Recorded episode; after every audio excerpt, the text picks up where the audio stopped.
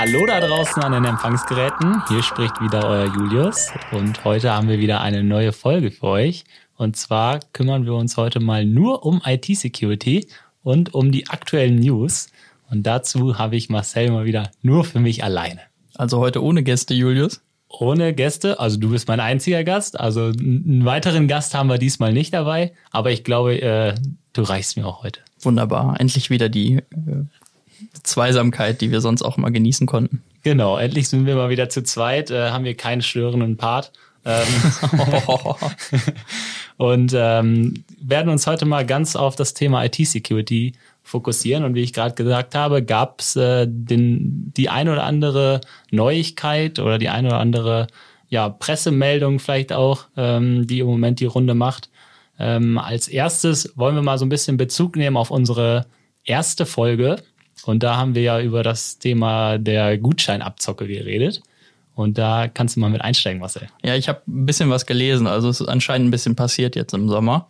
Und ähm, wir haben ja die erste Folge über Gutscheinbetrug und allgemeine Betrugsmaschen ähm, gedreht oder eher gesprochen. Und ähm, es ist jetzt etwas in Amerika passiert, ähm, im Land der unbegrenzten Möglichkeiten, sage ich mal ganz nett, ähm, die ja für alles vor Gericht ziehen. Und so ist es jetzt auch passiert. Ähm, mehrere größere Anwaltskanzleien haben sich zusammengesetzt und ähm, haben oder vertreten ihre Opfer und diese Opfer waren ähm, ja Privatpersonen, die auf diese Betrüger reingefallen sind, vermehrt aus Indien, die dann iTunes Gutscheinkarten besorgt haben, also für Apple und die wollen jetzt äh, gegen Apple klagen. Mhm, also wir hatten in unserer ersten Folge ja so ein bisschen darüber gesprochen, ähm, wer kann vielleicht eigentlich was dagegen machen, äh, gegen diesen Gutscheinbetrug. Und da hatten wir ja auch zum Beispiel äh, die Gutscheinaussteller genannt, zum Beispiel äh, eine Firma Apple, die jetzt auch verklagt wird. Ähm, und haben da eigentlich schon gesagt, eigentlich könnten die schon was machen. Und das ist ja auch Bestandteil der Klage, richtig? Ja, ist sehr interessant. Also anscheinend haben sie unseren Podcast gehört. Die Anwaltskanzleien haben dann wieder eine dieser netten Werbeanzeigen im Fernsehen geschaltet, die ja immer so auf schlecht gemacht sind und haben dann da ihre, unseren Podcast beworben. Ja, genau. Und äh, ihre Mandanten dort äh, akquiriert. Und ähm, ja, es geht jetzt wirklich darum, dass äh, die Anwaltskanzleien fordern, dass die Anbieter von den Gutscheincodes Apple zum Beispiel ja technische Maßnahmen haben, um das Ganze zu verfolgen. Und warum dann nicht auch Gutscheine im Nachhinein sperren, Geld wieder gutschreiben und ähm, dadurch dann den Geschädigten sozusagen das Geld wieder zurückgeben, mhm. ähm, was sie ja bis jetzt noch nicht gemacht haben. Da schauen wir mal, wie sich dieser Prozess entwickelt. Äh, ist auf jeden Fall ja ein sehr spannender Prozess, weil ähm, quasi vorausgesetzt wird, dass Apple was dagegen machen kann, was ja auch unsere äh, Analyse war. Äh, da wird man mal sehen, ähm, wie am Ende das Ergebnis ist und vielleicht, äh, ob sich da in diesem, ähm, ja, in dieser Betrugsmasche was tut. Das wäre auf jeden Fall ein großer Referenzfall, der vielleicht auch hier rüberschlagen könnte oder allgemein bei den ganzen äh, Gutscheinbetreibern dann ähm, dahin führen könnte, dass es sich in Zukunft dann ja dort vermehrt äh, Plattformen gibt, die vielleicht so einen Betrug äh, rückgängig machen können, dass man sein Geld zurückbekommt. Hier geht's halt auch wirklich darum, dass die Anwaltskanzleien äh, Apple und den Anbietern unterstellen, dass sie ähm, diese Machenschaften unterstützen, weil sie kriegen ja 30 Prozent ungefähr mhm. von den ganzen Gutscheintransaktionen. Und ähm, deswegen machen sie da nichts gegen, weil auch unrechtmäßig eingelöstes Geld ist ja 30 Prozent ihr Anteil. Und da wird denen schon ein kleiner Markt wegbrechen. Mhm. Da schauen wir mal, wie sich das Ganze entwickelt und ob wir vielleicht auch hier davon profitieren. Äh, da warten wir mal einfach ab. Und jetzt kommen wir von einem großen amerikanischen Konzern äh, direkt zum nächsten. Und zwar Twitter. Hast du Twitter, Marcel? Ich habe selber keinen Twitter, nein. Wie kommt's? Du, ich fand das nicht nützlich. Also Verfolgst du den äh, Orangen äh, aus den Großstaaten nicht? nee, ähm, ich weiß nicht. Ich weiß nicht, was ich in 140 Zeichen waren es, glaube ich, sagen soll. Dafür kann ich auch eine SMS schreiben. Ja, das, äh, wer Marcel kennt, äh, der weiß, dass er meistens auch mit äh, 140 Zeichen nicht hinkommt. Äh, also äh, kein Medium für Marcel. Nee, ich habe mich da nicht angemeldet, deswegen bin ich glücklicherweise nicht betroffen. Gut, ja, weil ähm, es geht darum, die, die meisten haben es wahrscheinlich eher am Rande mitgekriegt, dass der ein oder andere Prominente gehackt wurde am Ende des Tages ähm, und Bitcoins gefordert wurden. Ähm, oder gesagt wurde, dass sie das Doppelte zurückgezahlt kriegen, wenn sie es überweisen. Ähm, das hat sich ja so ein bisschen ja, eingeschlichen. Marcel äh, wäre wahrscheinlich nicht betroffen gewesen, weil er eh keinen blauen Haken gehabt hätte. aber, aber erklär doch mal ein bisschen, äh, wie das, was da genau passiert ist. Also ich kann es ja trotzdem mitlesen. Ich muss mich ja dafür nicht anmelden, um äh, den Tweet zu sehen. Das stimmt. Deswegen ist das ja doch auch relativ gefährlich. Es gibt ja auch Leute, die sich das vielleicht bookmarken und immer mal wieder vorbeigucken, was Elon Musk twittert oder wer war noch? Obama war, glaube ich, dabei. Ja. Und äh, Obama ähm, dann zum Beispiel, also viele, ja, sag ich jetzt mal aus der aus der Wirtschaft auch, ein Jeff Bezos zum Beispiel. Dann äh, es gab einen europäischen Politiker auch, das war Gerd Wilders aus den Niederlanden. Ähm, also es waren wirklich ja breit gefächert und es waren auch nicht nur Privatpersonen betroffen, sondern am Ende des Tages auch Firmenaccounts, zum Beispiel von Apple und Uber. Sehr interessant. Also auch das Vorgehen an der Geschichte ähm, dort mit, mit so einer wirklich perfiden Idee zu sagen, ähm, ich habe es ja dann gelesen, da ging es ja darum, dass die Person, die es getweetet hat, zum Beispiel Elon Musk, gesagt hat, ähm, ich möchte der Menschheit was Gutes tun während der Corona-Krise. Ich verdoppel jetzt für die nächste Stunde, war es, glaube ich, alle eingehenden Zahlungen auf meine äh, Bitcoin-Adresse. Und ähm, ja, man sollte doch dann schnell sein Geld dahin loswerden. Und ähm, ja, es gibt wohl auch einige Leute, die dann anscheinend drauf reingefallen sind. Genau, eigentlich, ähm, das ist nicht der erste Vorfall, den es halt äh, bei Twitter gab für, von gehackten äh, User-Accounts, gerade von Prominenten, die natürlich dann immer wieder Ziel sind, weil sie einfach diese ähm, hohe Reichweite haben. Äh, dagegen hat man auch ähm, ja, Zwei-Faktor-Authentifizierung für Prominente eingeführt. Äh, die war dann in diesem Fall nachher auch ein bisschen irrelevant.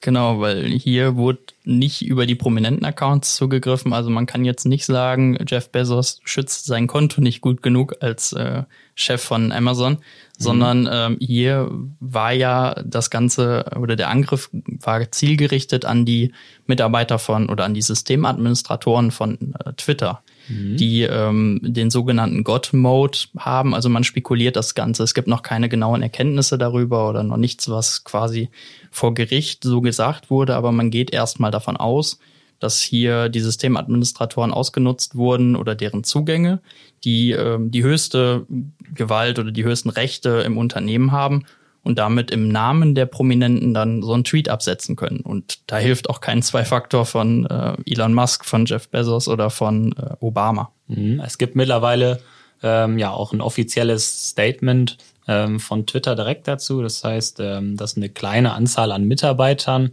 äh, gehackt wurden und zwar über Social Engineering. Und Spearfishing war es sogar in diesem Falle. Genau, erklär doch mal ein bisschen, was das ist. Ja, das ist äh, Spearfishing ist äh, eine zielgerichtete Angriffsmethode, um eben Zugänge von wichtigen Mitarbeitern zu bekommen, in diesem Falle eben von diesen Administratoren. Und es scheint äh, funktioniert zu haben. Also die Systemadministratoren hatten wohl keine Awareness-Schulung bei der PCO und äh, haben Wie dann kommt wohl, das? ja, Also, dass wir Twitter noch nicht als Kunden haben. ja, die können sich auch gerne melden, Podcast Ad, Genau, also wenn also- jemand möchte. Wir haben immer ein offenes Ohr für alle. Ja, und dadurch ist es dann zustande gekommen und äh, so waren dann die Täter, ähm, ich meine, die kamen aus Florida, glaube ich, also auch aus Amerika, zumindest nach ersten Erkenntnissen, ähm, im System drin und hätten theoretisch für jedermann, also Julius, wenn du einen Twitter-Account hast, äh, hätten die auch in deinem Namen das Ganze posten können, aber die fokussieren sich dann natürlich auf die großen Accounts, in, wo dann das der, der Tweet in, in den Minuten, die er online ist, bis jemand da mal merkt, dass das vielleicht äh, Betrug ist, dann auch möglichst viele Leute erreicht. Genau, also du hast die Täter gerade schon angesprochen. Ähm, normalerweise braucht man für dieses, ja, für dieses Hacking auch gar nicht so viel Qualität am Ende. Man muss nur die richtigen Leute finden, man muss sie dann dementsprechend manipulieren. Äh, das ist halt auch immer die Frage, wie sind die an diese Daten rangekommen? Woher wussten die, wer diese Zugänge hat? Also man muss sich schon ein bisschen damit beschäftigen. Aber am Ende sind es alles Menschen und ähm, anscheinend sind die Sicherheitsvorkehrungen auch nicht hoch genug gewesen, sodass äh, man dann am Ende Erfolg hatte. Ja. Und das zeigt ja auch, dass auch solche Konzerne äh, nicht vor Angriffen geschützt sind. Ja, man sollte ja meinen, dass ein großer Konzern wie, wie Twitter ähm, ja zumindest auch technisch auf der technischen Seite schon mal viel getan hat, um solche Phishing-Angriffe abzuwehren, aber auch ähm, was Awareness angeht, sollte man ja eigentlich meinen, dass da, wo gerade viele Nutzerdaten liegen, ähm, gerade vielleicht auch Administratoren, die dann in diesem God-Mode sind, äh, ja entsprechend zu schützen. Ja, als äh, Twitter noch in der Startup-Phase war, da haben wir eine Security-Landkarte versucht zu verkaufen, um geklappt. den technischen Stand äh, zu prüfen und das gegen äh, ja den Maßnahmen zu matchen. Aber äh, da wurden wir noch abgelehnt. Äh, ja, jetzt sieht man ja, was passiert ist. Genau. Also ich habe noch mal die eine oder andere Statistik äh, mitgebracht zum Vorfall. Es wurden am Ende des Tages 130 äh, Accounts äh, auf 130 Accounts zugegriffen. Ähm, das waren 45 Twitter-Accounts, ähm, wo es gelungen war, das Passwort dann zurückzusetzen. Äh, und das ist ja schon ähm, ja, echt eine ordentliche Anzahl, wenn man, wenn man bedenkt, wie, wie viel Reichweite da eigentlich hinter ist und wie viele Leute wahrscheinlich dadurch erreicht wurden. Ja, das kann man ja dann auch auf den Kontoständen der angegebenen Bitcoin-Adressen sehen. Da kann man ja direkt online live tracken, wie viele Zahlungen eingehen. Wahnsinn. Und ich denke mal, da du die Statistiken dort liegen hast, kannst du mir bestimmt auch sagen, wie viele Bitcoin eingegangen sind. Denn ja. ich habe zuletzt äh, geguckt, das ist schon einige Tage her. Ja, definitiv. Also es waren äh, 120.000 äh, US-Dollar in Bitcoins, die direkt eingegangen sind und 280.000, die noch verhindert wurden. Ähm, und das wäre schon ein nettes Sümmchen gewesen, was auf deinem Konto gelandet wäre, Marcel. Und das in einer Stunde mit nicht viel Arbeit. Gut verdientes Geld, oder? Ja, auf jeden Fall. Wenn man bedenkt, ein Bitcoin 9500 Euro hatten wir gesagt. Ja. Ähm, Tendenz steigend äh, ist äh, ja für den Aufwand, also man muss da ja auch kein großes Setup hintermachen. Ich registriere mir so eine Adresse irgendwo. Äh, es gibt auch genug Anbieter, wo ich nicht meine persönlichen Daten hinterlegen muss, so dass ich doch sehr anonym unterwegs bin.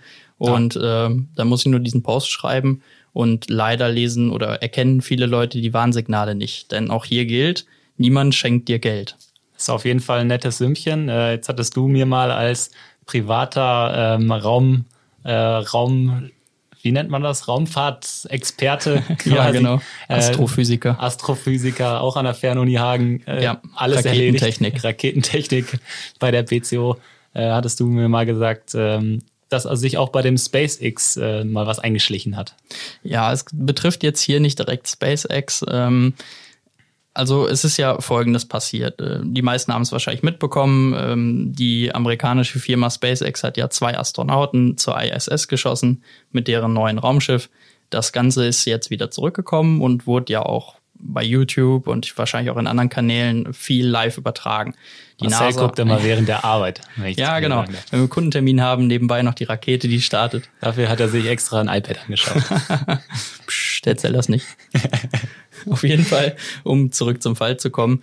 Ähm, das Ganze wurde ja auch live übertragen. Also das war eine Mission der NASA. Und ähm, sowohl NASA als auch SpaceX hatten zu den Übertragungszeiten mehrere hunderttausend Zuschauer bei YouTube und haben doch sehr viel berichtet, äh, teilweise, ich glaube, über 24 Stunden. Und ähm, jetzt ist es mir passiert, dass ich vor zwei Tagen oder vor einem Tag war es, ähm, bei YouTube mal geguckt habe und auf der Startseite wurde mir auch ein Stream empfohlen. Ähm, der hatte auch eine reißerische Headline. Da ging es darum, dass die Astronauten ja wieder zurückgekommen sind. Äh, die Landung hatte ich auch gesehen und dann ging es darum, dass die dann interviewt wurden und äh, wie das alles war. Und dann habe ich mal reingeklickt ähm, der YouTube-Channel hieß auch schon komisch, der hatte das gleiche Symbol wie SpaceX, hieß SpaceX-Mission, ähm, also war nicht der offizielle Account, wenn man das weiß. Da wurdest du direkt mit deinen Awareness-Schulungsaugen, hast du direkt gemerkt, da ist was im Busch. ja, also ich habe eigentlich erst gemerkt, oder ich habe direkt gemerkt, dass was im Busch ist, als das Video äh, anfing. Da war oben links in der Bildecke sozusagen der Livestream von NASA eingebettet, mhm. also wirklich der originelle Content. Ähm, die Chat-Funktion war deaktiviert, es waren keine Kommentare zulässig bei YouTube. Und dann war oben rechts ein Gesicht von Elon Musk in so einer ja, in, in einem anderen Design und darüber stand Elon Musk will double your Bitcoin. Mhm. Ähm, also das gleiche Vorgehen wie jetzt quasi bei ungefähr, Twitter. ungefähr genau so, nur nicht auf Corona gezielt, sondern unter dem Motto, er hat jetzt erfolgreich Leute aus dem All wieder zurückgeholt und da war da drunter angegeben, wenn du so und so viel schickst, kriegst du so und so viel zurück, garantiert. Mhm. Und da war eine Webseite verlinkt, beziehungsweise auch direkt ein QR-Code im Video. Ähm, und die Webseite hieß spacex-bitcoins.com mhm. und äh, sollte zeigen, ähm, dass dort auch, also da waren Fake-Transaktionen, die gezeigt wurden, eingehende und ausgehende von doch dann angeblich verdoppelten Bitcoins. Aber hier gleicher, gleicher Fall. Also wenn man dahin Geld schickt, dann, äh, oder Bitcoin, dann sind die weg. Und äh, was mich so schockiert hat, ist, dass das fast 40.000 Leute gesehen haben. Also da waren, als ich draufgeklickt habe, waren 40.000 Zuschauer. Und, und die haben sich das nicht, alle wegen, so weit wie du. wahrscheinlich. Und die haben sich das auch nicht nur wegen dieses kleinen eingebetteten Videos angeguckt, weil das hätten sie bei der NASA ein Vollbild bekommen. Mhm.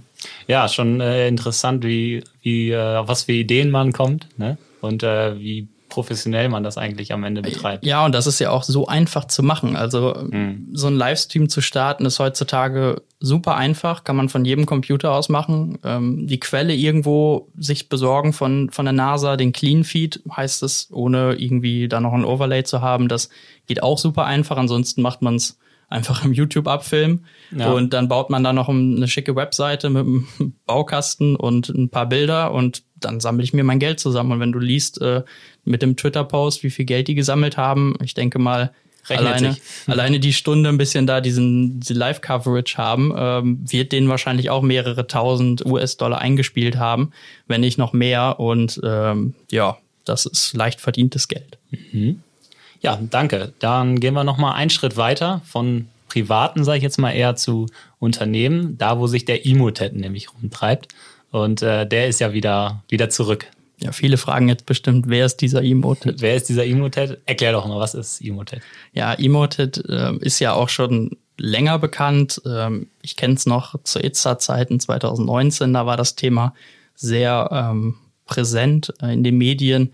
Es gibt auch einen eigenen Wikipedia-Eintrag dazu. Und man hat gesagt, dass diese Malware, die Emoted heißt, ähm, jetzt so ein bisschen Sommerpause hatte oder auch ein bisschen ja, die letzten Monate geschlafen hat. Und ähm, jetzt in den ersten E-Mails, also so in den letzten zwei bis drei Wochen, wieder sehr stark und sehr vermehrt äh, gesehen wurde von verschiedensten Firmen, aber auch Kunden, die das berichten. Und auch wir selber haben in Kundensystemen mitbekommen, dass äh, da wieder eine, ein solcher Trojaner dann ähm, oder eine solche Malware ihr, ihr Unwesen treibt. Mhm, also wir sind jetzt, glaube ich, mittlerweile in der, in der dritten Runde, glaube ich, schon des Emotet.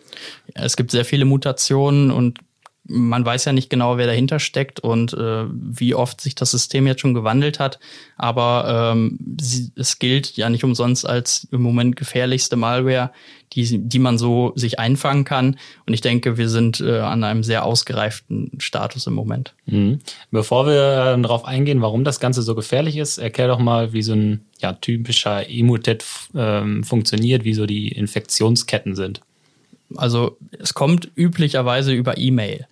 Ähm, entweder direkt als Anhang mit einem Word-Dokument, in dem Makros eingebettet sind, kann aber auch eine Excel-Datei sein. Makros? Makros äh, ist im Hintergrund eigentlich ein, ein Skript, was äh, sonst Funktionalitäten in ähm, Word oder Excel liefert, um bestimmte mhm. Dinge zu tun. Ähm, benutzt man auch eher selten, meiner, meiner Erfahrung nach, ähm, soll einfach unterstützen.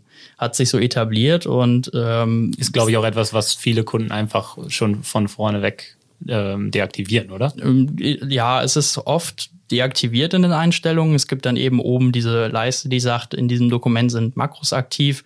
Mhm. Äh, aus Sicherheitsgründen sind sie deaktiviert. Äh, klicken Sie hier zum Aktivieren. Also mittlerweile ist es bei Microsoft so, es gibt zwei Stufen. Man muss zweimal Ja, ich will sagen. Also okay. noch mehr als bei der Hochzeit. Ich wollte gerade sagen.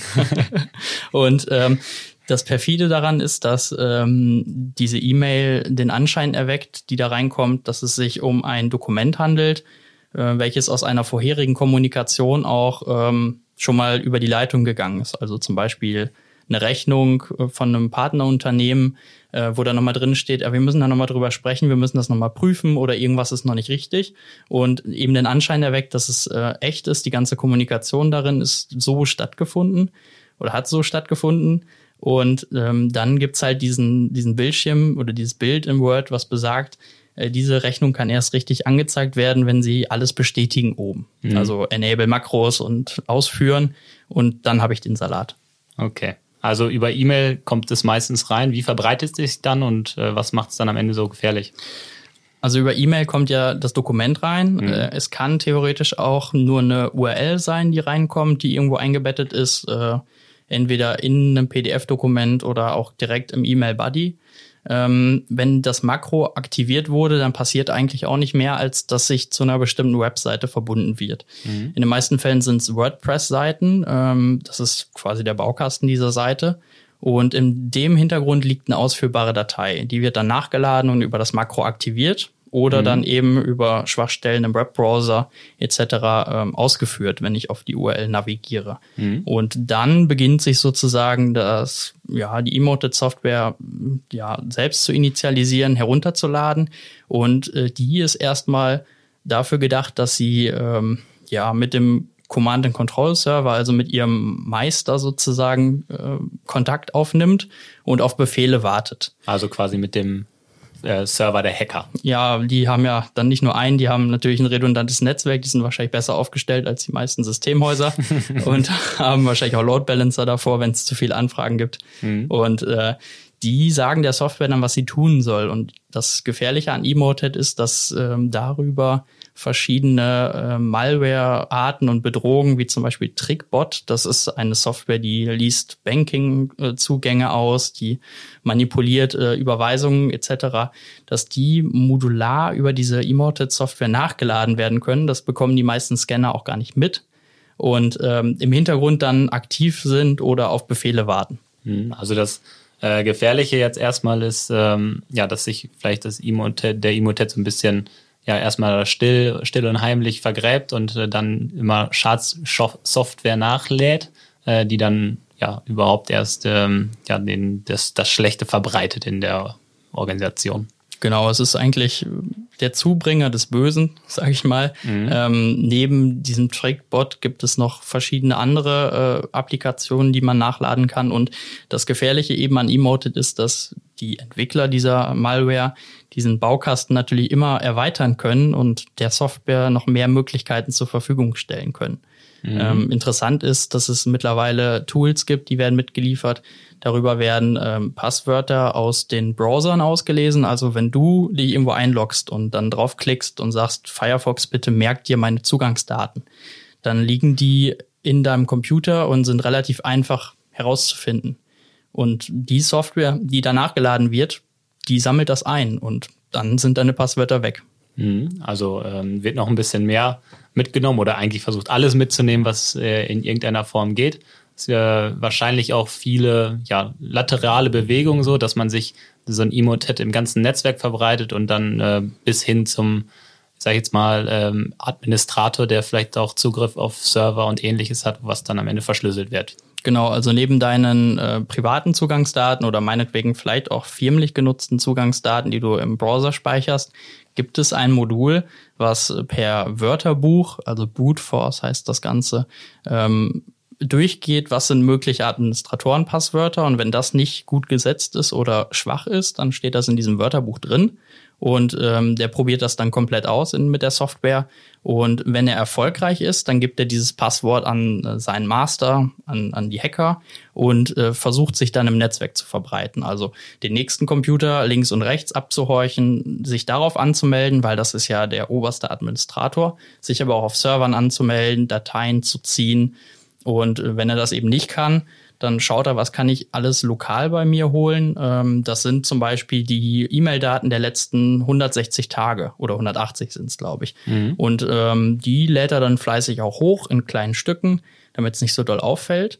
Und die äh, ja, werden analysiert im Hintergrund und dann genutzt, ähm, so wie ich ja eingangs gesagt habe, die, die Mail, die reinkommt, die ist ja auf eine vorherige Kommunikation mit jemandem doch sehr täuschend ähnlich aufgebaut. Mhm. Und wenn du dann infiziert bist, dann sammelt er sich deine Daten zusammen und guckt, mit wem schreibst du denn so? Mhm. Und schickt dann an deine Kunden diese täuschend echten Mails mit Emotet und versucht dann in der nächsten Kundenumgebung sein Glück.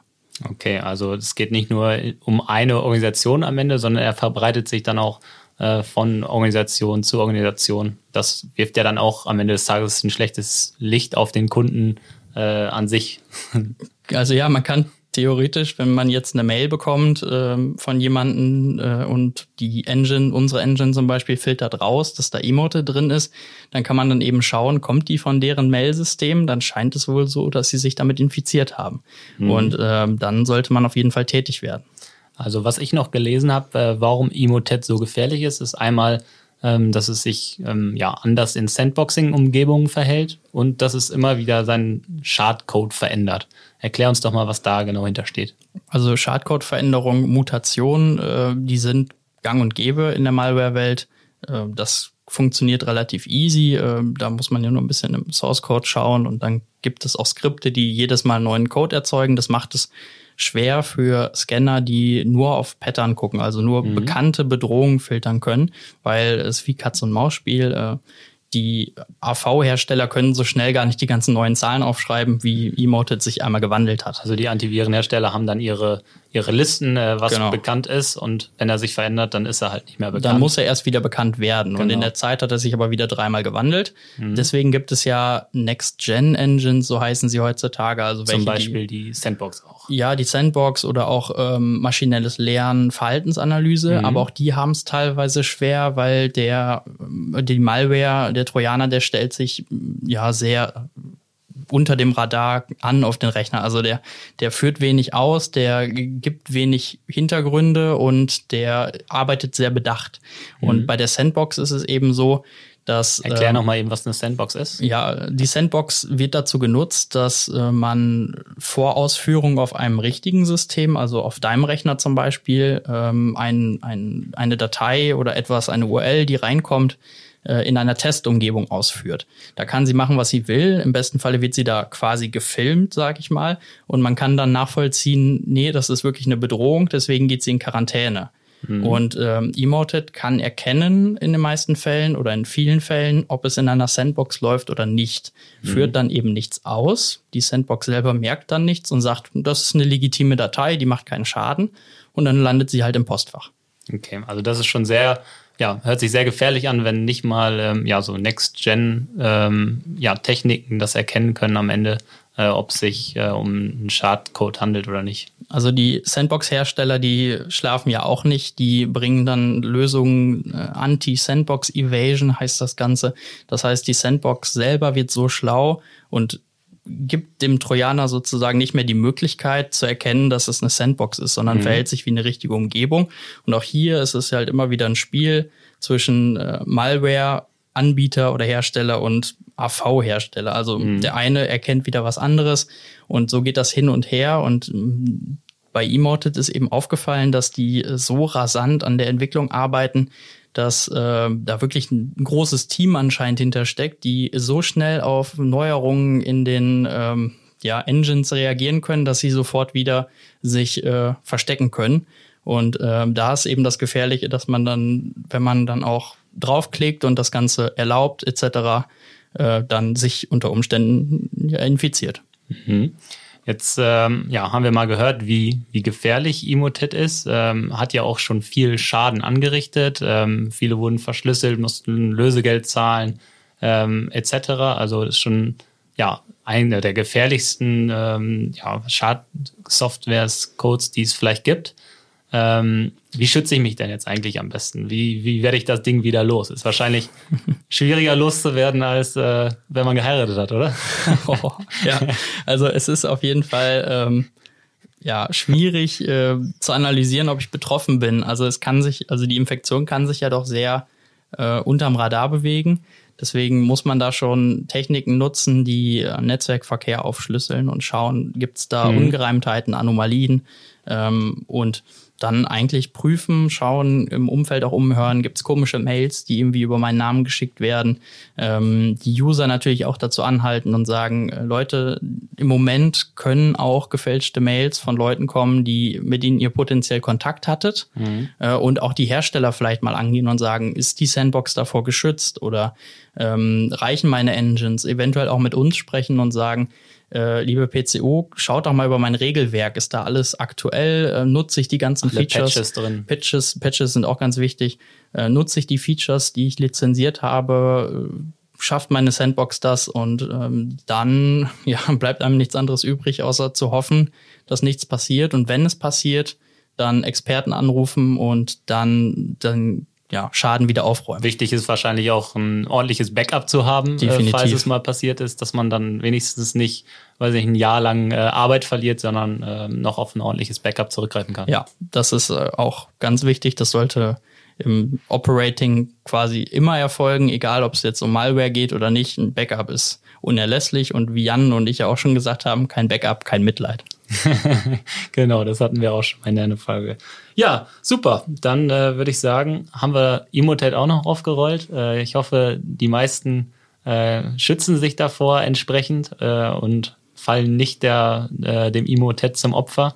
Ähm, und dann würde ich sagen, haben wir unsere Security News Folge auch abgeschlossen. Definitiv. Ich hoffe, jetzt sind alle ein bisschen besser geschützt. Alle ein bisschen besser geschützt, haben ein bisschen was äh, noch gelernt und ich würde das letzte Wort wieder äh, dir übergeben. Ja, vielen Dank, Julius. War eine nette Folge und ihr könnt die Geräte jetzt wieder abschalten.